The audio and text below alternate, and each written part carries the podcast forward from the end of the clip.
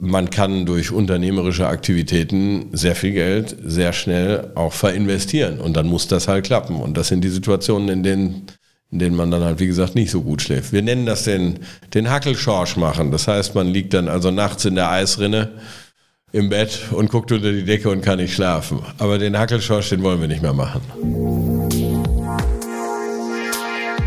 Wirtschaft Köln am Platz.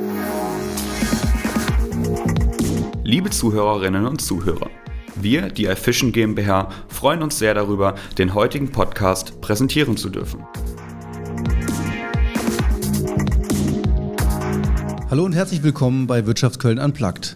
Haben Sie schon einmal in Ihrer Werkzeugkiste gekramt und nach einer passenden Schraube gesucht und sie vielleicht sogar nicht gefunden? Genau für solche Fälle ist unser heutiger Gast da, der nämlich solche Schrauben dann anfertigen kann. Herzlich willkommen, Alexander Hoffmann. Vielen Dank.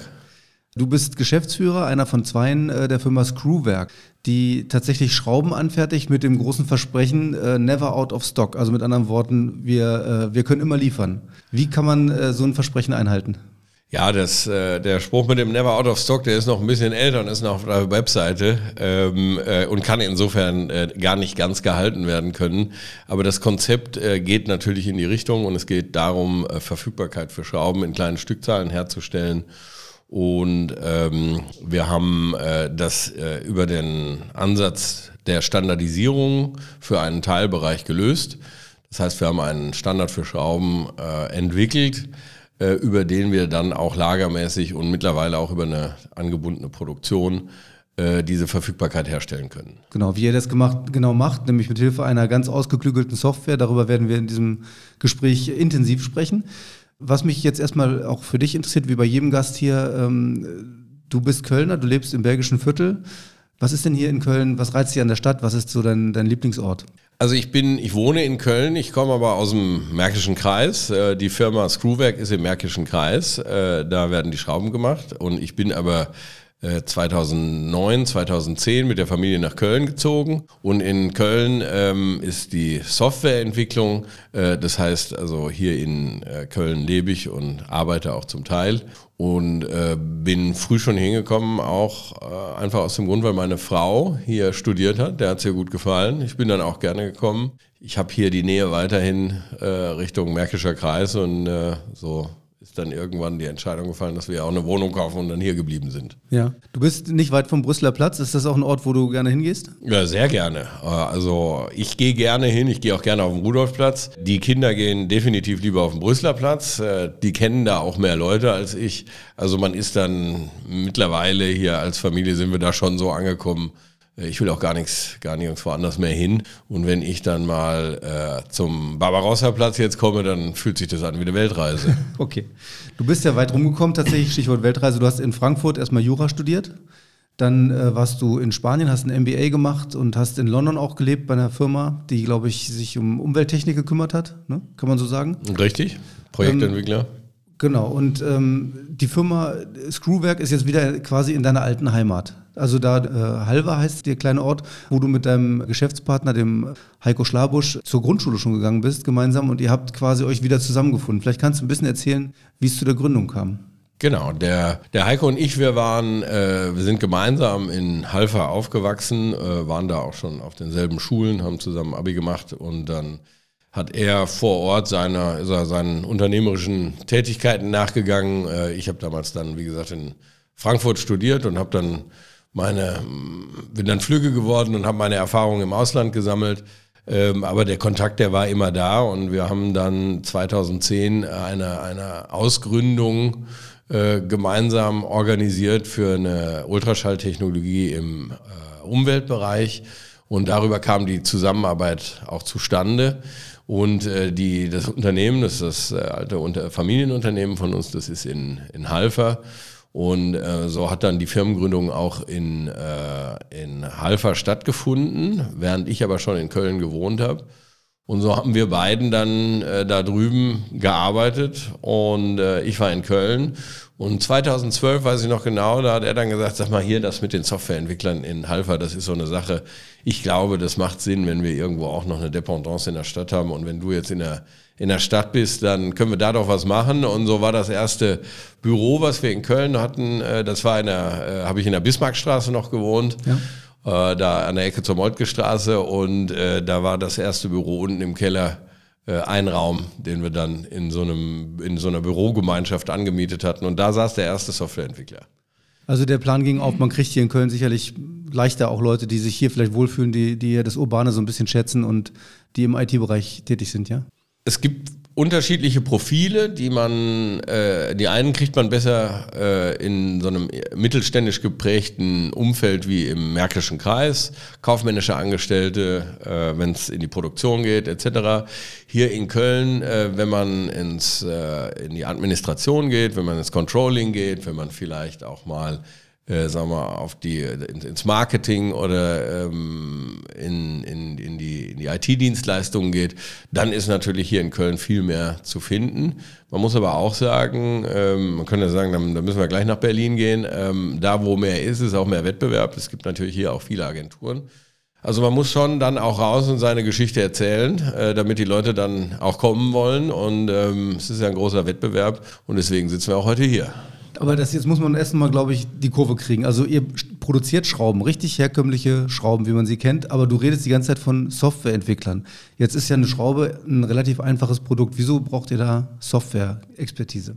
Wir kommen nicht aus der Schraubenbranche. Äh, das ist ja eine traditionelle Branche. Viele Generationen Unternehmen äh, da ist äh, wenig Bewegung in dem Sinne drin, dass da Neugründungen stattfinden. Äh, wir sind mehr aus der Software-Ecke gekommen. Der Heiko hat eine, äh, eine Datenbank-Software entwickelt, in der man Unternehmensprozesse abbilden kann.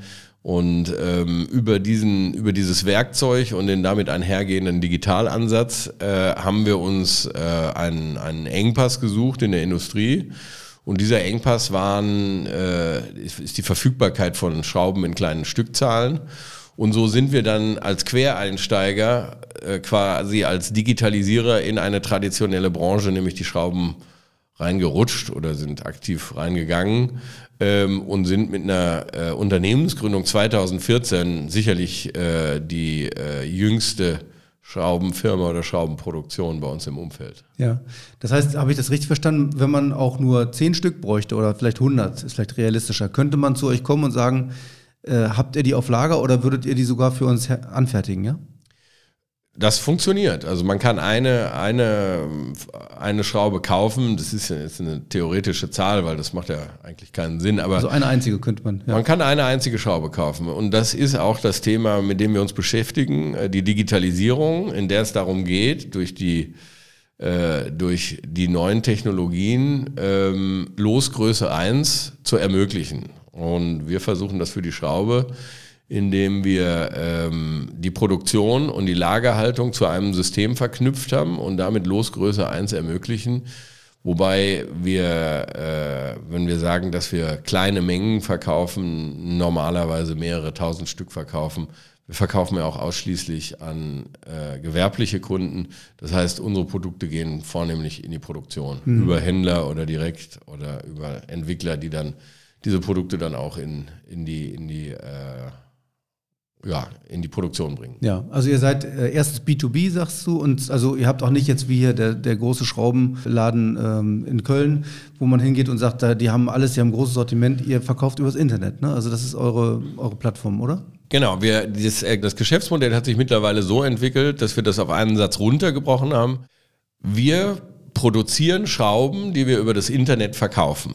Und die Schrauben, die wir verkaufen, die sind standardisiert in einem Sortiment. Dieses Sortiment haben wir selber entwickelt und wir verkaufen quasi nur dieses Sortiment. Das ist unser Standard, auf dem die Logistik basiert, auf dem die Produktion basiert, auf dem der Online-Shop basiert. Und ähm, weil wir das so stark durchgängig standardisiert haben, ist es möglich, dass im Online-Shop eine Schraube bestellt werden kann. Mhm.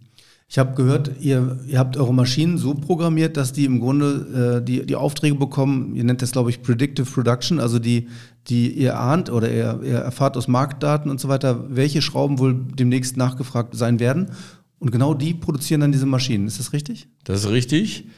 Wir haben Screwwerk und äh, die, die anhängende Produktion als ein durchgängiges System designt, in dem über den Graphen, das ist die Software, mit der wir arbeiten, wir, wir sehr viele Daten sammeln können, historische Daten zum Beispiel der Kunden, Kaufverhalten, äh, aber auch die äh, Kostenstrukturen in der Produktion, die Lagerhaltungskosten, die Lagerbestände etc. Also es gibt äh, eine Vielzahl unterschiedlicher Daten, die wir statistisch auswerten können und die dann das System Vorschläge machen lassen, wie für die Zukunft produziert wird. Das heißt, wir ziehen über Statistik die Produktionsentscheidung für ein, eine bestimmte Position im Sortiment vor die Kaufentscheidung des Kunden und äh, sie wird nicht wie im Normalfall durch die Kaufentscheidung des Kunden erst ausgelöst. Mhm. Ja, das klingt ja wirklich äh, abenteuerlich. Also ihr habt einerseits diese ausgefeilte Software, die ihr auch selber gemacht habt, glaube ich, und auch ständig weiter programmiert und andererseits dieses doch relativ einfache Produkt, das auf, ich glaube, alten, alten Maschinen gefertigt wird. Ne? Kriegt man, wie kriegt man denn sozusagen die, die, diese alten Maschinen digitalisiert? Verfügbarkeit von Maschinen im Markt ist ein schwieriges Thema. Wenn ich mir eine neue Maschine ähm, bauen lasse, dann dauert das oft bis zu über einem Jahr und kostet auch sehr viel Geld. Ähm, Gebrauchtmaschinen sind teilweise noch verfügbar, aber sie sind vor allem nicht andigitalisiert, so dass wir sie durch A kostengünstig äh, erwerben können, aber B ähm, bekommen wir sie bei uns auch besser ins System, indem wir so mit einfachen Mitteln ähm, von Sensorik und Aktorik bei uns einfach im System sichtbar machen. Und äh, das äh, hat bei uns dazu geführt, dass wir schneller und agiler äh, ähm, handeln können auf der Produktionsseite und auch, auch wachsen können, wenn wir äh, über Retrofit Gebrauchtmaschinen äh, verbauen und nicht neue Maschinen. Also Retrofit heißt, ihr, ihr packt ein kleines Modul rein, so einen, so einen kleinen Einplatinenrechner, ich glaube Raspberry Pi heißen die Dinger. Genau. Und damit macht ihr diese alten Maschinen äh, netzwerkfähig, ja? Korrekt. Die, die alten Maschinen, äh, wir nehmen die, wir, wir, wir überholen die von ihrer Grundfunktion her, bringen die auf einen gewissen Stand. Dann werden die mit einem, mit einem Bildschirm ausgestattet und einer Netzwerkverbindung, so dass der, der Werker, der an der Maschine arbeitet, auch mit dem System kommunizieren kann und äh, durchaus auch die Maschine selber, in der, wie gesagt, gewisse Sensoren einfach an der Maschine schon angebracht sind und mitzählen und wissen, ob an oder aus ist oder, oder derlei mhm. Fragen. Was ich ja besonders interessant an eurer Geschichte finde, ist, dass ihr erst andere äh, Wege auch gegangen seid. Ihr guckt, was könnte funktionieren, wo ist ein Engpass und da setzt ihr euch rein. Und ihr seid auch schon ein paar Mal gescheitert, glaube ich, ne? Und äh, habt jetzt mit diesem, mit diesem Schraubengeschäft aber genau eine Lücke gefunden, die auch funktioniert. Ne? Das kann man jetzt sagen, ne? Ja, wir haben äh, durchaus mehrere Geschäftsmodelle uns immer wieder angeschaut und waren interessiert. Das mit dem Scheitern, das benutze ich nicht so gerne. Das ist ja wie in der, in der äh, neumodischen Fuck-Up-Night sozusagen, wo man sagt, das Scheitern ist ja ein Erfolg. Äh, das sehe ich nicht ganz so, weil natürlich ist Scheitern nicht gut, aber im Ergebnis sind wir da, wo wir sind und das hat alles, das ist für mich alles ein, ein Weg gewesen, der da hingeführt hat. Und dazu gehören natürlich auch die äh, Erkenntnisse aus anderen Geschäftsmodellen. Insbesondere äh, haben wir zum Beispiel äh, Erfahrungen gesammelt in Geschäftsmodellen, die jetzt staatlich unterstützt wurden. Ich war mal im Energiebereich tätig. Äh, ich habe mal mit Carbon Credits gearbeitet und dann fallen solche solche dahinterliegenden Mechanismen dann einfach weg. Das sind externe Faktoren, die hat man nicht unter Kontrolle. Da hängt man dran und dann ist die ganze Geschichte auch schon wieder vorbei. Also CO2 handelbare Rechte oder was ist es? Korrekt, okay, korrekt. Ja. Da haben wir da 2012 gab ja noch das Kyoto-Protokoll und ja. da habe ich damals dann aber eine, um, ähm, beim Unternehmen gearbeitet, die diese Zertifika äh, Zertifikate erzeugt hat. Ja. ja, und dann sind die Preise verfallen, da kann man nichts machen und dann ist das Geschäftsmodell tot.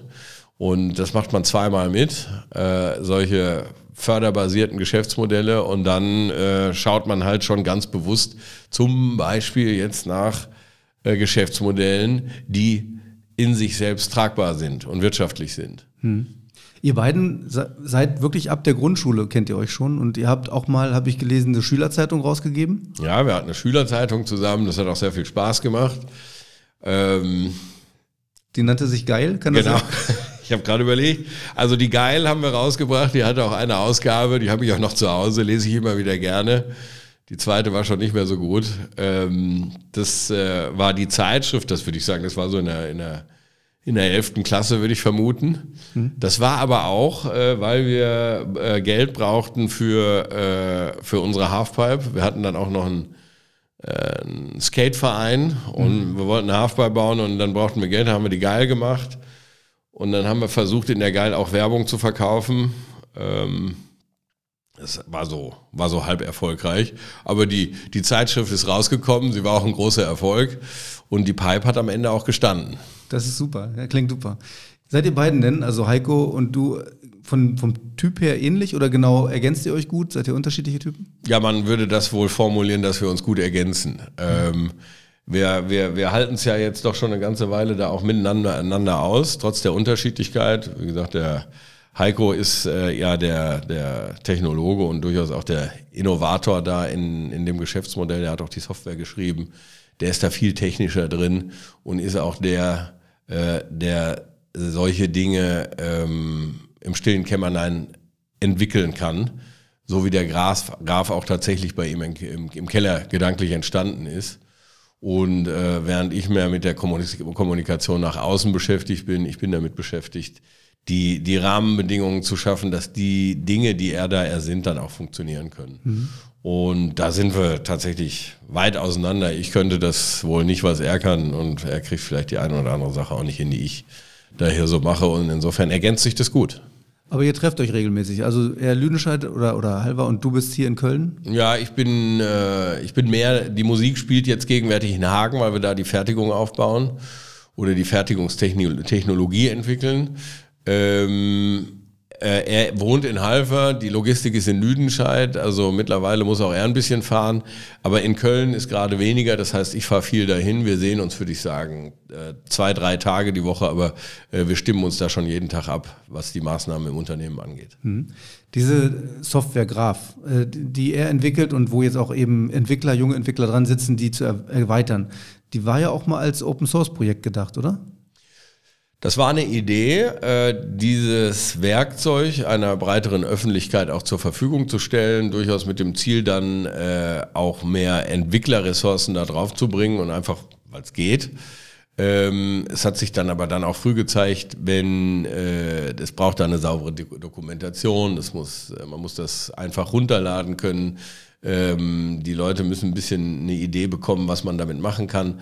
Und äh, äh, die Rahmenbedingungen, die waren damals noch nicht geschaffen. Ähm, das Thema, würde ich sagen, ist aber nicht final vom Tisch. Wir sind gegenwärtig nicht in der Lage, äh, dieses, diese Technologie äh, Dritten, unabhängigen Dritten zur Verfügung zu stellen ähm, einfach vor dem Hintergrund, dass wir dann das, was möglicherweise als Echo kommt, auch gar nicht bedienen können. Mhm. Wir haben aber externe Nutzer des Graphen, schon die mehr aus unserem Umfeld entstammen, die äh, wir, wir konzentrieren uns in der Anwendung des Graphen ja auf Unternehmensprozesse. Das heißt, das sind auch andere Unternehmen, die den Graphen schon einsetzen und das auch sehr erfolgreich und die da gute Erfahrungen mitmachen. Und vielleicht ist das ja die erste Spielwiese, um dann zu einem späteren Zeitpunkt den Graphen dann auch äh, frei verfügbar zu machen. Das ist aber noch offen. Den Graphen kann man sich so vorstellen, dass er sowohl ein ERP-System wie jetzt von SAP zum Beispiel ersetzt, als auch eine Maschinensteuerung. Also der, der kann quasi alles. Alles, was ihr softwareseitig braucht im Unternehmen, liefert dieser Graph. Ist das richtig? Oder? Ja, es ist ja erstmal nur, eine, nur eine, ein, ein Datenbanksystem, in dem man äh, Informationen strukturieren können, kann. Und das kann man äh, in vielfältiger Weise zum Einsatz bringen. Also ich kann damit meinen Geburtstag organisieren, ähm, in einer ganz kleinen Anwendung oder im komplexesten Fall kann ich da drin ein, ein Unternehmen abbilden mit allen, mit allen Prozessen. Ähm, äh, der Anwendungsfall ist frei verfügbar. Also ich meine, wenn ich jemandem einen Pinsel dahin gebe, dann ist ja auch offen, was er damit malt. Und äh, insofern äh, ist der, der Graph wie ein, vereinfacht gesagt, eher wie ein Excel 3.0 als wie ein ERP 2.0. Mhm. Ihr seid im Grunde, ähm, an einem Punkt wart ihr, glaube ich, sehr mutig. Das habe ich äh, eurer, einem Artikel über euch mal entnommen. Äh, als ihr euch entschieden habt, anfangs noch so ein Schraubensortimentshandel quasi zu machen. Screwwerk 1.0, sag ich mal. Ne? Da habt ihr Unmengen Schrauben gekauft. Ich glaube, ihr hattet hinterher 300 Millionen Schrauben euch aufs Lager gelegt. Das muss ja auch ein enormer Kostenfaktor gewesen sein, oder? Ja, ich würde auch sagen, dass wir da nicht nur einmal mutig waren, wenn ich das daran abmesse, wie oft wir schlecht geschlafen haben. Mittlerweile geht's. Aber es, äh, in, die sind sozusagen selbstähnlich immer wieder diese, diese wie nenne ich das denn, diese Drucksituationen. Ähm, das fing an damit, dass wir äh, sehr viel Geld für den Aufbau des Lagers äh, investiert haben und dann auch sehen mussten, ob das klappt. Ähm, wir haben, das Unternehmen hat ja von Anfang an Geld verdient. Äh, ich habe damals auch ein bisschen Geld mit eingebracht. Aber äh, man kann durch unternehmerische Aktivitäten sehr viel Geld sehr schnell auch verinvestieren. Und dann muss das halt klappen. Und das sind die Situationen, in denen, in denen man dann halt, wie gesagt, nicht so gut schläft. Wir nennen das den, den Hackelschorsch machen. Das heißt, man liegt dann also nachts in der Eisrinne im Bett und guckt unter die Decke und kann nicht schlafen. Aber den Hackelschorsch, den wollen wir nicht mehr machen. Okay. Aber da seid ihr aus diesen Zeiten raus, habe ich auch verstanden. Ihr, ihr, könnt wieder schlafen, das Geschäft läuft. Trotzdem erfindet ihr das immer wieder neu und, und stellt es immer wieder in Frage, was ihr da tut. Ja, jetzt, wir können gut schlafen, weil wir uns, also A hat das Geschäft eine kritische Masse erreicht, die es uns ermöglicht, davon zu leben, davon zu investieren und das Unternehmen vielleicht auch ein bisschen langsamer weiter wachsen zu lassen, ohne dass wir jedes Mal in Vorleistung gehen und darauf hoffen müssen, dass dann auch alles funktioniert. Wir sind jetzt aktuell ganz, ganz äh, fokussiert darauf, wirklich die Komplexität aus dem Geschäftsmodell wieder rauszunehmen, uns zu reduzieren um weiter die Sachen rund zu machen und den Stress vom System zu nehmen. Was dann aber sofort natürlich wieder dazu führt, dass das System runterläuft und man dann auch wieder in die Fähigkeit kommt, dann vielleicht auch ein neues Modul, einen neuen Bereich dann entsprechend wieder, wieder zu erweitern. Und mhm. so ist es ein, ein stetiges Pendel, was zwischen zu viel und zu wenig hin und her pendelt. Ja, also eine Kölner Professorin hat einen sehr, sehr schönen Aufsatz geschrieben, wissenschaftlichen Aufsatz über euer System und da kam auch vor, dass ein Prinzip bei euch die Zwei-Griff- Taktik ist, beziehungsweise äh, die Zwei-Griff-Frage. Wenn einer denselben Handgriff noch zum zweiten Mal machen muss, dann muss er eigentlich erklären, warum er das tut. Ist das richtig? Richtig. Also wir gucken nach äh, wiederholenden äh, Aktivitäten im Unternehmen einfach immer wieder oder bei wiederholenden Aktivitäten einfach immer wieder darauf, können wir an der Stelle was automatisieren. Da geht es jetzt gar nicht mal um äh, Automaten und Roboter, sondern bei uns geht es primär um die Digitalisierung von Prozessen. Das heißt, Prozesse in Regeln ableiten und sie dadurch skalierbar machen. Das ist das, was wir, was wir vornehmlich machen. Und der Graph ist das Werkzeug, dass wir das dann auch in Software manifestieren können. Das kann man halt auch auf alten Maschinen machen. Deswegen müssen da nicht überall Computer rumhängen, sondern es geht einfach darum, dass alle in einem regelbasierten System arbeiten, Bewusstsein dafür haben und dann auch, äh, wenn es Möglichkeiten gibt, darauf hinweisen können. Ist das denn so weit, geht das so weit, dass ihr auch Mitarbeiter eigentlich anweist zu gucken, ich sag's mal bewusst paradox, sich selbst überflüssig zu machen? Ja, wir haben das mal so äh, überspitzt formuliert, weil es einfach Spaß macht, äh, aber das äh, äh trifft es natürlich nur bedingt. Alle sind darauf angehalten, äh, zu schauen, ob sie diese wiederholenden Maßnahmen haben. Ähm, wenn die einmal an der süßen Frucht des Grafen oder der Abbildung im Grafen ähm, von der gekostet haben, dann wissen sie ja, dass es ihnen ihr Leben vor allem am Ende leichter macht und dass sie dann ja auch äh, in ihrer Funktion immer wieder leistungsfähiger werden. Und insofern äh, ist das, äh, das eigene äh, äh, überflüssig machen, ein hehres Ziel. Das passiert ja sowieso nie. Hm. Ähm, wir sind ein wachsendes Unternehmen. Das Unternehmen steht äh, von Natur aus daher schon ähm, permanent unter Stress. Und es geht immer darum, wie kriegen wir das denn überhaupt mit der Organisation alles abgefedert, ohne dass wir eben jetzt äh, immer weiter auch von, von den Leuten her wachsen und dann auch wieder Träger werden. Aber ihr sucht, äh, ihr sucht tatsächlich auch Softwareentwickler, ne? Das ist, kann man schon sagen. Softwareentwickler suchen wir immer, ähm, weil äh, egal welche Funktionen im, äh, im Unternehmen stattfinden, äh, daneben immer die Digitalisierung stattfindet. Und wir haben das auch mal gehört von einer Beraterin, die wir mal hatten, die hatte mal bei Zalando gearbeitet und die haben das wohl damals sogar so weit getrieben, dass die gesagt haben, ich vermute jetzt mal im administrativen Bereich, aber jedes Mal, wenn hier einer einen einstellt, dann setzen wir einen Softwareentwickler daneben, der einfach nur darauf guckt, dass alles das in Software dann auch entsprechend immer wieder abgebildet ist. Und ähm, so weit sind wir nicht, das können wir uns auch nicht leisten, aber wir haben ein sehr gutes, ein sehr, äh, ein sehr qualifiziertes Team an Softwareentwicklern und äh, wir haben ja hier mit dem Standort in Köln auch die Möglichkeit, hier äh, in einem größeren Pool zu fischen, als das jetzt vielleicht in Halfa der Fall ist. Aber ähm, Softwareentwickler, äh, wir sind ja nicht die Einzigen, die danach suchen. Wir haben aber jetzt äh, auch neue Ideen, wie wir die vielleicht für, unser, für unseren Ansatz äh, begeistern können und äh, auch ja, finden können vor allem. Mhm. Und das geht, da geht es nicht darum, ein toller Arbeitgeber zusammen mit Tischkicker und so weiter. An, du meinst andere Ideen, andere Sorten von Ideen. Ja, der Mensch will ja an irgendetwas äh, arbeiten, äh, indem er ähm, irgendwo auch einen, einen, längerfristigen Sinn sieht. Und dieses äh, Werkzeug des Graphen, die Entwicklung des Graphen, das ist, äh, das ist ja ein hochinnovatives Umfeld, in dem dann auf der, auf der Werkzeugentwicklungsseite als aber auch auf der Anwendungsseite mit dem Werkzeug ähm, ganz neue Wege beschritten werden können und äh, eigentlich alle, die äh, angefangen haben, an diesem Thema bei uns mitzuarbeiten, sind dann auch mit großer Überzeugung dann dabei geblieben. Wenn ich es richtig verstehe, seid ihr also fast zwei Firmen. Ihr habt einmal diese IT-Firma, die, das Gehirn dieses Ganzen, und dann als Anwendungsfall die Schraubenfirma. Richtig. Äh, wie sind für die Schraubenfirma die Pläne? Ihr habt, äh, glaube ich, eine internationale Expansion auch geplant, ne? Also Schrauben und Digitalwerkzeug Graph sind ja ein, ein Yin und Yang. Also äh, das Werkzeug kann ohne die Anwendung nicht leben und die äh, Anwendung kann ohne das Werkzeug nicht leben.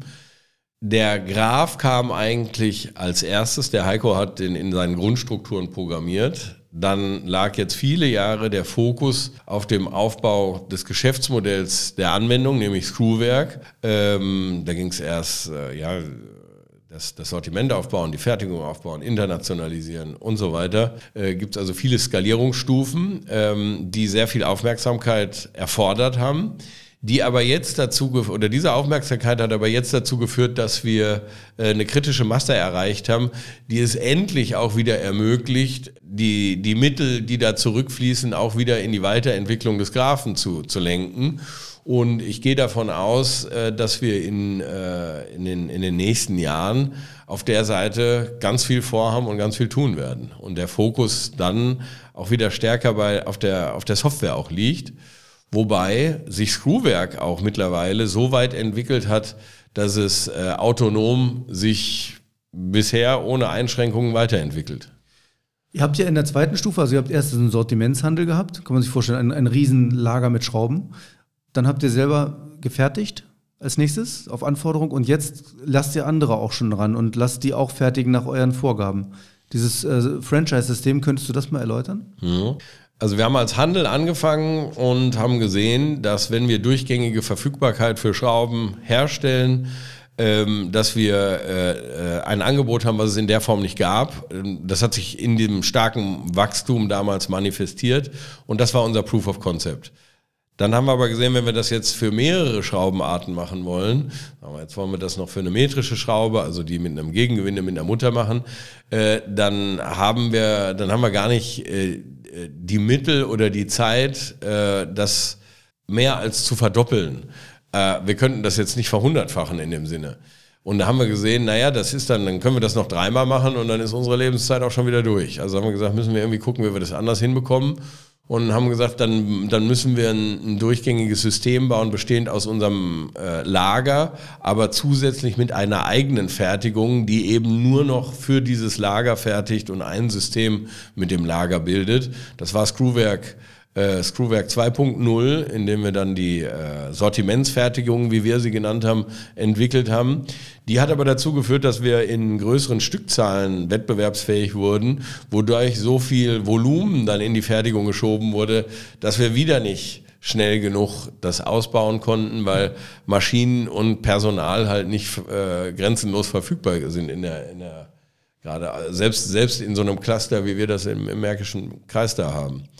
Und dann haben wir gesagt, verdammt nochmal, wie, wie, wie kriegen wir das denn hin, dass wir dieses Modell für alle, auf alle Schrauben erweitert bekommen? Wir wollen ja schon gar nicht an andere Sachen wie Federn und Unterlegscheiben und sonst was denken. Ähm, äh, das heißt, wir, wir brauchen ja die Kontrolle über die Produktionsressource, damit sie bei uns im System arbeiten kann.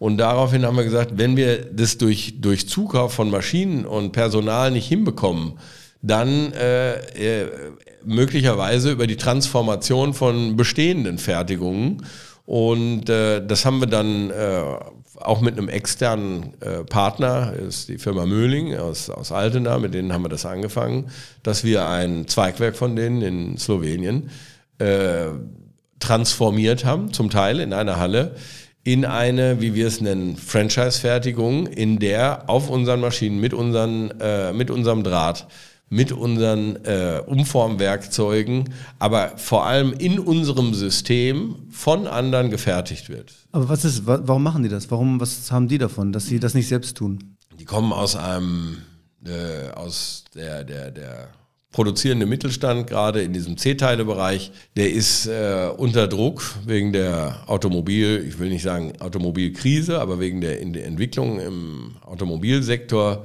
Ähm, die Margen sind niedrig, der Druck ist hoch. Die, äh, es, es, gab die Dieselkrise, es kam die Elektrifizierung der Autos dazu und und und. Und äh, jetzt fangen doch viele an, auch äh, nach Alternativen zu suchen und zu gucken, ja, was, wie kann ich mich zukunftsfähig machen? Und äh, was wir ja durch unseren Ansatz tun, ist, dass wir schlussendlich die Produktionsfähigkeiten äh, aus der, hier aus unserem industriellen Mittelstand über unsere Plattform weltweit sichtbar machen. Und diese Sichtbarkeit, die haben die nicht. Die haben halt an einigen wenigen Kunden äh, gehangen, die große Stückzahlen abgenommen haben. Und äh, daher ist äh, das Interesse jetzt groß, über so eine Plattform wie Screwwerk äh, diese Fähigkeiten vermarkten zu können und als Lieferant eben ähm, bei uns im System zu agieren. Mhm. Äh, sie sind in der Lage, mindestens gleichwertig zu verdienen. Die Planbarkeit ist um ein Vielfaches höher, weil die Maschinen immer ausgelastet sind. Sie können also selber entscheiden, äh, wie hoch oder wie viel sie, wie viel sie die Maschinen laufen lassen wollen, ohne immer fürchten zu müssen, dass sie, dass sie morgen vielleicht äh, keinen Folgeauftrag bekommen. Und äh, wir arbeiten in einem Standard, in dem äh, die Effizienz der Fertigung um Vielfaches höher ist, als wenn man immer, immer wieder neue Individualteile macht. Ja. Also in Summe äh, ist dann äh, sehr positives Feedback von unseren Partnern zu hören. Und äh, was uns da ja auch bestätigt ist, dass wir äh, einige Anfragen schon auch von Dritten haben, die gerne auch äh, bei uns im System entsprechend fertigen wollen.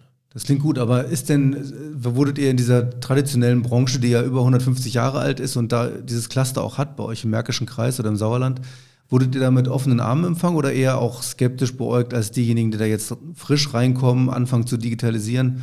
Wie ist da das, das, die, das Branchenklima, sag ich mal? Das Branchenklima war eigentlich immer positiv, es war äh, interessiert. Äh, am Anfang waren wir ja sowieso die Kleinen und Jugend forscht und Startup und dass es sowas bei Schrauben gibt. Ähm, ja, und dann wurden wir also da väterlich betrachtet. Ähm, das, dem, das Väterliche ist vielleicht etwas dem Kollegialen gewichen, würde ich sagen. Die wissen aber auch, dass wir ja äh, keine klassischen Schraubenhersteller sind, sondern dass wir äh, mit unserem Digitalansatz etwas anders machen und wir äh, in einen Bereich gehen, den sie gar nicht bedienen können, nämlich die kleinen Stückzahlen. In denen fühlen sie sich ja nicht zu, zu Hause, sondern profitieren da eher auch davon, äh, wenn wir da gewisse Entwicklungen vorantreiben oder auch kleine Stückzahlen auch für sie verfügbar machen. Also im Großen und Ganzen äh, ist das äh, Verhältnis äh, positiv und freundschaftlich. Man kennt sich auch, wir sind ja auch in den Verbänden drin. Und da würde ich sagen, ähm, also äh, eine Branche zum Wohlfühlen, auch wenn das alles schon etwas traditioneller dazu geht. Ja, du sagtest eben, ihr seid eine Plattform von internationaler Sichtbarkeit oder Reichweite. Heißt das, äh, Screwwerk ist äh, auch international schon ein, ein, ein, Markenname und ein Gattungsbegriff vielleicht für diese kleinen, äh, kleinen Losgrößen in Schrauben oder seid ihr auf Google angewiesen hauptsächlich? Äh, wir sind ausschließlich auf Google, also wir sind ja ein Nischenanbieter in einer ganz extremen Nische, nämlich äh, einer Gewindeart der der, der Schrauben für Kunststoffe, ähm, äh, von alleine kennt uns keiner. Dafür sind wir viel zu klein. Ähm, das heißt, unser einziger Marketingkanal, der, und der ist hocheffektiv, ist Google. Und zwar indem Kunden weltweit ähm, ihr Interesse anmelden an einem speziellen Produkt, indem sie eben genau diese Suchanfrage bei Google eingeben. Und auf die können wir dann mit einer Anzeige reagieren. Ja, ich habe es mal probiert. Also Kunststoffschraube, Ersatz, da kommt man, Treffer 1 seid ihr dann. Ja. bei Kunststoffschraube, das ist immer ein äh, zwie, zwieschneidiges Schwer, Schwert, weil äh, wir haben ja auch Schrauben aus Plastik. Das heißt, wenn der jetzt, der eine Schraube aus Plastik braucht, äh, auf die Kunststoffschraube drückt, dann bezahle ich den ja auch bei Google. Google gewinnt sowieso immer, aber äh, in Summe, wir haben auch klassische Marketingkanäle mal versucht, äh, gibt es überhaupt keinen Vergleich. Wir haben ein digitales Geschäftsmodell, äh, dazu gehört das Internet und dazu gehört ein Online-Auftritt und dazu gehört auch ein Online-Marketing. Hm. Hättest du, als du äh, jung warst und, und angefangen hast, dir auch sowas genau schon vorgestellt? Du kommst ja, glaube ich, aus einer Unternehmerfamilie. War das immer das, das Ziel, selbst mal unternehmerisch tätig zu werden? Ja, das äh, äh, habe ich äh, durchaus immer im Kopf gehabt. Das, ich meine, man, man bekommt es ja dann vorgelebt und dann will man es ja auch. Es hat ja auch gewisse Freiheitsgrade, die es mit sich bringt, dass man sich da ein bisschen verwirklichen kann. Ich habe aber lange vorher auch äh, äh, bei unterschiedlichen Firmen im Angestelltenverhältnis gearbeitet, habe das auch gerne gemacht, aber dann, dann bot sich damals die Chance mit einer Ausgründung und dann habe ich vielleicht, konnte ich an der Stelle vielleicht etwas furchtloser zugreifen, als wenn äh, meine Eltern vielleicht jetzt bei der Post gearbeitet hätten. Hm. Ja, noch eine kleine Frage. Wann hast du das letzte Mal selbst geschraubt? Wann ich selbst geschraubt habe. Ja, und ob du es gerne machst? Bist du Handwerker? Äh, ich kann es andersrum beschreiben. Also ich habe gerade den Plan dafür geschrieben, dass ich morgen wieder schrauben gehe. Morgen, morgen, bauen wir eine, wir haben einen Engpass dabei, wie die äh, in einem Zwischenschritt die Schrauben gereinigt werden. Das mache ich jetzt, da bin ich bei weitem nicht der, der Hauptansprechpartner, aber ein bisschen Corona hier, ein bisschen Engpass da. Und die Aufgabe ist auch für mich leicht genug und dann gehe ich morgen mal hin und sehe mal zu, dass ich das hinbekomme, dass wir da Prozess hin, äh, hinbasteln, der in der Lage ist, unsere Schrauben dann auch erstmal vorübergangsweise und zufrieden äh, zu entfetten. Sehr gut. Und da werde ich schrauben. Alles klar. Alexander Hoffmann, hat mir viel Spaß gemacht. Vielen Dank für die, für die Einblicke und das gute Gespräch. Sehr gerne, vielen Dank und äh, gerne immer wieder. Wirtschaft Köln am Platz. Als Quereinsteiger einen scheinbar unverrückbaren Markt aufmischen, mir imponiert die clever durchdachte Herangehensweise der Screwwerkmacher Alexander Hoffmann und Heiko Schlabach. Und ich bin sehr gespannt, was man von der in Köln maßgeblich entwickelten Software, dem Graphen, noch alles so hören wird. Vom Kindergeburtstag bis zur Fabriksteuerung, vielseitig ist das Programm ja allemal. In der kommenden Woche begrüßt Sie hier mein Kollege Manuel Heckel. Zu Gast hat er Martin Hecker, dessen gemeinnützige Firma Amalitech in Ghana und Ruanda Softwarefachkräfte ausbildet und dann mit internationalen Kunden zusammenbringt. Schon in Lateinamerika hatte der Kölner eine IT-Firma aufgebaut, die dort zu den größten IT-Dienstleistern gehört. Freuen Sie sich also auf ein Gespräch über das Potenzial des globalen Outsourcings und wie man eine Firma über Kontinente hinweg aufbaut und zusammenhält. Mein Name ist Stefan Merks, ich bedanke mich fürs Zuhören und sage bis bald.